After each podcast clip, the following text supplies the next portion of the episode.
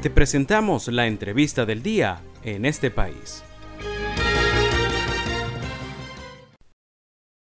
Ya tenemos al hilo telefónico a nuestro siguiente invitado. Se trata de Feliciano Reina. Él es defensor de derechos humanos y director de la organización no gubernamental Acción Solidaria. Estaremos conversando con él a propósito del Día Mundial contra el VIH-Sida. Muy buenas tardes, Feliciano. Le saluda José Cheo Noguera. Muchísimas gracias por atendernos.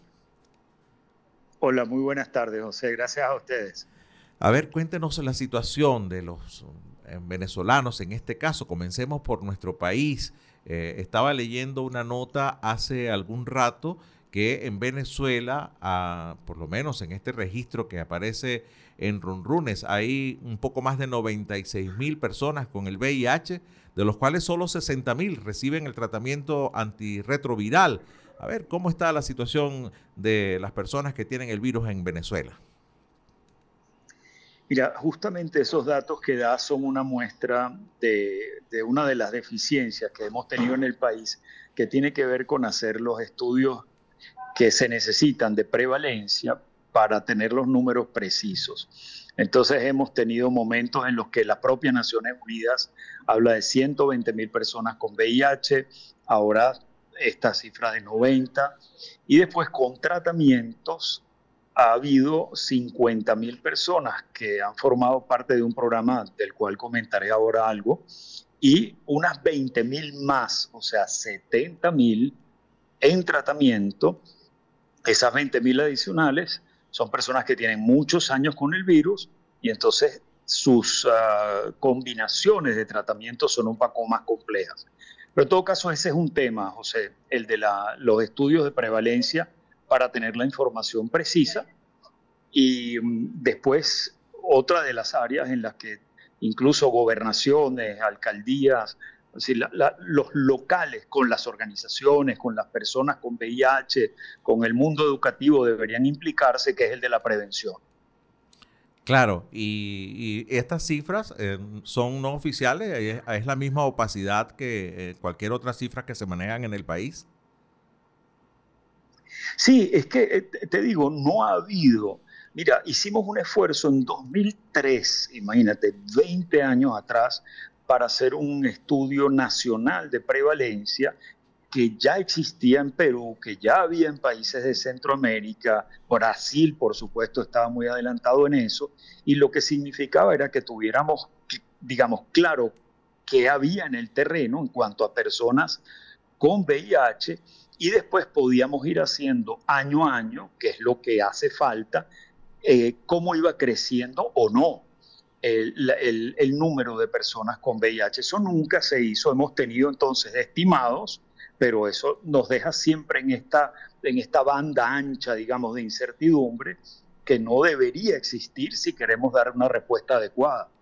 Claro, ¿y, cómo está eh, el nivel del crecimiento de los contagios a nivel mundial y, cómo pudiéramos, eh, a ver, proyectar eso en Venezuela? ¿Ha aumentado el número de contagios?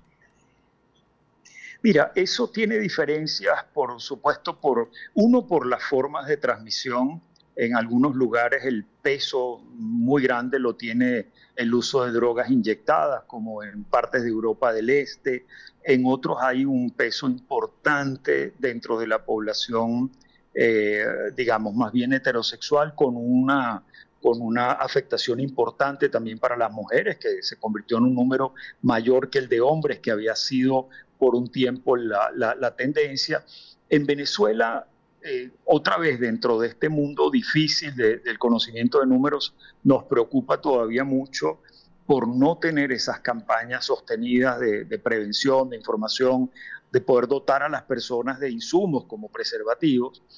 Eh, allí hemos encontrado algunos datos de repente entre, digamos, personas que tienen hombres que tienen sexo con otros hombres, sobre todo en juventud, por lo menos menor de 35 años y desde los 17, una prevalencia que es alta.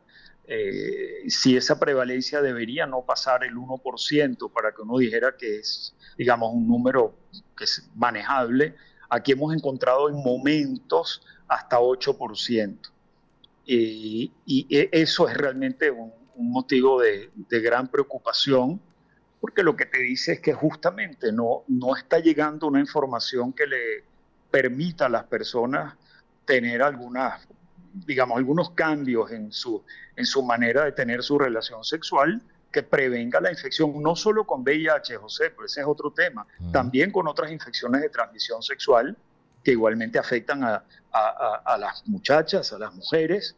Otra vez estamos hablando de la afectación en población juvenil y que también tiene que ver eh, como algo, digamos, que forma parte del mismo, del mismo ámbito de la prevención con que en Venezuela el, el, embarazo adolescente es de muchísima preocupación también. Sí, y el, y el BPH sigue siendo una de las primeras causas de, de, cáncer de cuello uterino en el caso de las mujeres, y usted lo, que usted lo acaba de comentar ahora, ¿no? Sí, a ver, estamos comenzando con, con, Feliciano Reina. Eh, a ver, eh, hubo una época, un momento acá en Venezuela, eh, en plena crisis, alrededor de entre 2015 y 2017, por favor corríjame con, la imprecisión, en que pues el, el, Estado no estaba entregando los antirretrovirales a buena parte de las personas contagiadas con, con el virus y, se produjo para quienes así podían una desbandada y se fueron a otros países en donde sí de alguna manera podían conseguir eh, estos tratamientos. Eh, ¿Eso sigue dentro de lo que es la diáspora venezolana?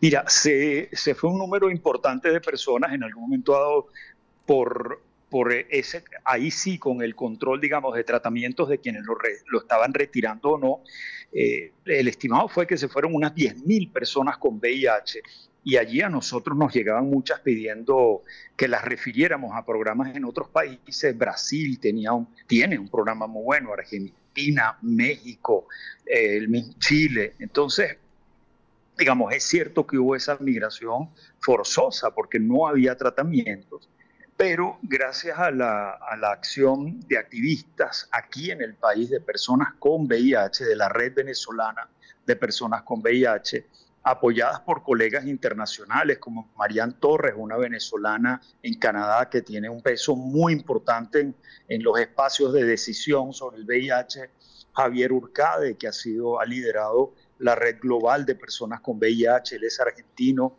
Jorge Saavedra, eh, mexicano de la Asociación, eh, ¿cómo se llama? Eh, la Asociación para la Salud en VIH. Es una organización que tiene algunos centros en Colombia apoyando a las personas de Venezuela que se han ido. Esto llevó, José, a que se presionara al Fondo Global para VIH, tuberculosis y malaria para que considerara Venezuela elegible para recibir su fondo. Entonces, entre los años 19, 20 y 21 empezaron a llegar tratamientos, fueron tres años de, programa, 21, 22 y 23 estuvieron garantizados, todavía hay y se está avanzando ya con los fondos aprobados para que 24, 25 y 26, incluso hasta el 27, haya tratamiento para más de 50 mil personas. Pero esto es, una vez más, ese apoyo del Fondo Global ahora va a ser a través del Programa de Naciones Unidas para el Desarrollo y con monitoreo de la, de, la Sociedad Venezolana de Infectología, con, con la Red Venezolana de Personas con VIH y esa recepción de medicinas a través de la Red de Salud Pública, por supuesto. Pero entiendo entonces que todo es iniciativa privada de las ONG, no es el Estado el que está haciendo todas estas movilizaciones, ¿no? O sea, lo que, lo que fue privado fue el activismo de las personas con VIH, porque al final, José, la verdad es que si pensábamos que había unas 70 mil personas necesitadas de tratamiento, no era posible que se fueran las 70 mil. O sea, algo, algo había que mover aquí y lo movieron. La verdad es que lo hicieron muy bien, efectivamente. Esto fue presión, presión de las personas con VIH, presión de las, de las organizaciones que, trabajamos con el tema también para decir, mira, esto, esto tiene que cambiar e incluso para ponerla sobre el mismo fondo global que no consideraba Venezuela elegible. Y bueno, decíamos entonces, ¿quién, quién se ocupa? Porque, de nuevo, no, no pueden irse todas las personas con VIH del país. Así que efectivamente nació de esa iniciativa de activistas, de personas defensoras de los derechos de las personas con VIH, de las organizaciones y toda esta movilización llevó a que el programa esté funcionando. Pero claro, como se trata de un, de un ente como este, el Fondo Global, pues es lógico que esté implicado eh, no solamente nuevo Sociedad Venezolana de Infectología, Organización Panamericana de la Salud, los mismos activistas, organizaciones, sino el Estado, porque al final las farmacias donde las personas retiran sus antirretrovirales y donde tienen atención son parte del sistema de salud pública. Sí, bueno, eh, me quedaron muchas preguntas, pero lamentablemente se nos agotó el tiempo. Es momento de despedir el programa. Eh, queda la preocupación de qué pasa con esos 30 mil que no reciben el tratamiento. Eh, claro. Me imagino que ustedes deben tener una inmensa preocupación por eso. ¿Cuál es la tasa de, de, aparición ya de la enfermedad del SIDA cuando se descontrola? Ya no, no se puede evitar mantener el virus controlado. Todas esas preguntas quedan en el tapete, Feliciano, para una próxima entrevista. Le agradezco mucho, le agradezco mucho que, nos haya atendido en la tarde de hoy. Seguro, muchísimas gracias de nuevo.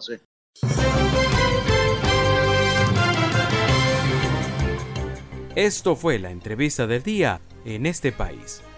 Para conocer más el programa, síguenos en nuestras cuentas en redes sociales. Estamos en Twitter e Instagram como arroba en este país radio y visita nuestra página web www.enestepais.info.